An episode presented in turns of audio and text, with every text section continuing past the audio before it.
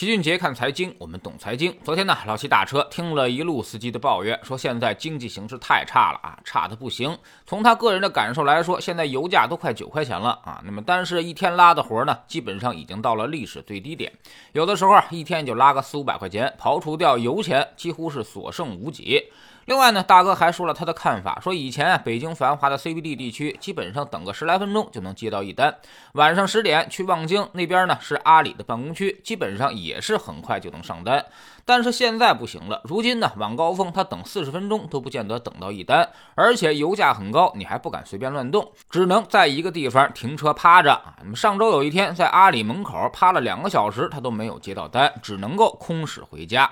其实大哥呀说的很对，现在确实网约车是不太好干了，油价大幅上涨，但是客单价没涨，它也不可能上涨，因为你现在根本就是供大于求了，连接单量都下来了，客单价呢就更不会上涨了，所以都是司机们在承担成本上升的结果。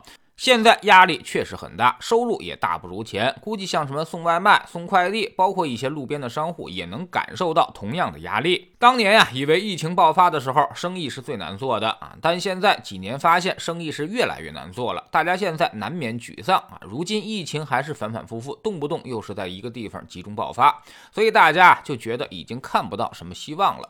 但是另外一方面呢，在我们的统计数据上又告诉大家，经济出现了真正的暖意啊，所以现在确实让大家难以相信，我都这么难了，这暖意从何而来呢？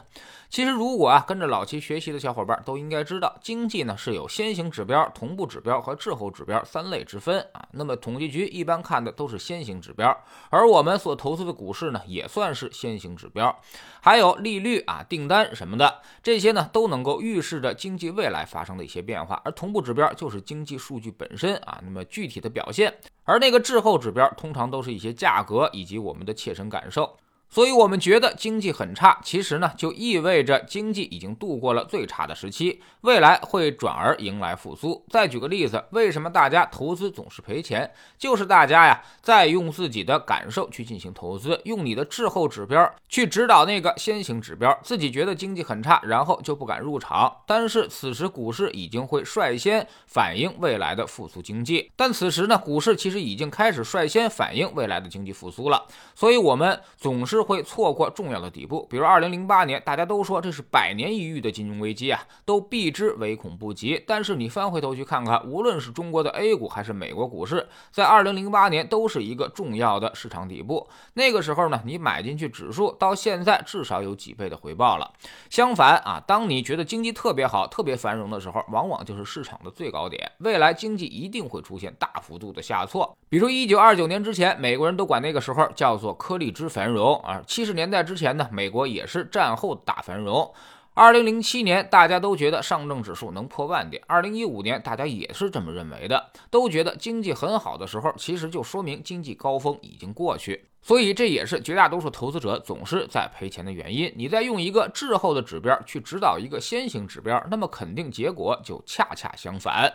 那么有人一直不了解，为啥要设置一个滞后指标呢？那滞后指标又到底有啥用呢？滞后指标当然是很有用。由于股市是先行指标，所以你只能用股市去预测经济，而不能用经济去看股市。也就是说啊，看到经济指标变化再去投资股市已经来不及了，大部分情况已经反映在了股市的价格之上。那么我们怎么去预测它的先行指标呢？哎，答案就是这个滞后指标。但是滞后指标需要当成反向指标来。使用啥意思？就是说你只能把它反过来看，比如看到物价上升，投资者情绪狂欢，那么你就要意识到未来股价会跌。相反，看到大家抱怨连天，认为现在经济很差的时候，说明经济已经触底，未来先行指标会率先做出反应。那么就从现在来说啊，网约车司机、快递、外卖，所有我们这些人都觉得切身感受到了经济很差，自己已经十分沮丧，很多人都快坚持不下去的时候，其实呢就意味着啊先行指标将会在未来三到六个月出现逆转，所以恰恰是投资的大好时机。否极泰来，月盈则亏，这是我们传统的哲学智慧。这些东西呢也同样适用于投资市场上，永远都是先行指标先动啊，那么随后是经济同步，最后才。才是滞后指标，反映在价格和收入上，然后带来情绪上的波动。接着就是一个轮回，先行指标再做出反应。所以，聪明的投资者啊，要学会在绝望中找到希望，好好的管理你的危机。投资圈有一句话，不要轻易的浪费掉一次好的危机。之所以还有好的危机，就是因为在这些危机当中，你能够买到一些非常便宜的价格，而只有买的便宜，未来才有获得巨大回报的空间。春天如果你不种地，那秋天自然是没有收获；低点你不买入，那高点自然也就没有回报啊！不断的高价去追高，最后呢，反而会变成巨大的亏损。在知识星球春节的粉丝群里面，老齐有一句名言，叫做“人生难得几只”。熊啊！大家务必要把握当下的机会，错过了，至少你要再等三到五年。这些名言警句，还有投资的技巧和方法，我们会给大家整理成为一本书，目前正在当当有售，书名就叫做《齐俊杰看财经》。昨天一天就卖出去两万本啊！那么这本书呢，大家看明白了，在你投资的路上会少走很多的弯路。我们总说投资没风险，没文化才有风险。学点投资的真本事，从下载知识星球找齐俊杰的粉丝群开始。新进来的朋友可以先看《星球置顶三》，我们之前讲过的重要内容和几个风险低但收益很高的资产配置方案都在这里面。在知识星球老齐的读书圈里，我们正在讲约翰伯格写的《共同基金常识》这本书之所以被视为经典，就是因为他写出了很多。行业的秘密，真正为投资者赚钱的基金，恰恰不是那些明星基金经理，也不是那些业绩表现最佳的基金。所以，绝大多数投资者啊。看排行榜、看推荐选择的那些基金，其实呢都是犯了方向性的错误。现在加入知识星球，找老七的读书圈，每天十分钟语音，一年为您带来五十本财经类书籍的精读和精讲。之前讲过的二百二十九本书，全都可以在星球读书圈置顶二找到快速链接，方便您的收听收看。读书圈呢是投资的内功，粉丝群学的是招式，不读书你学再多招式也很难融会贯通。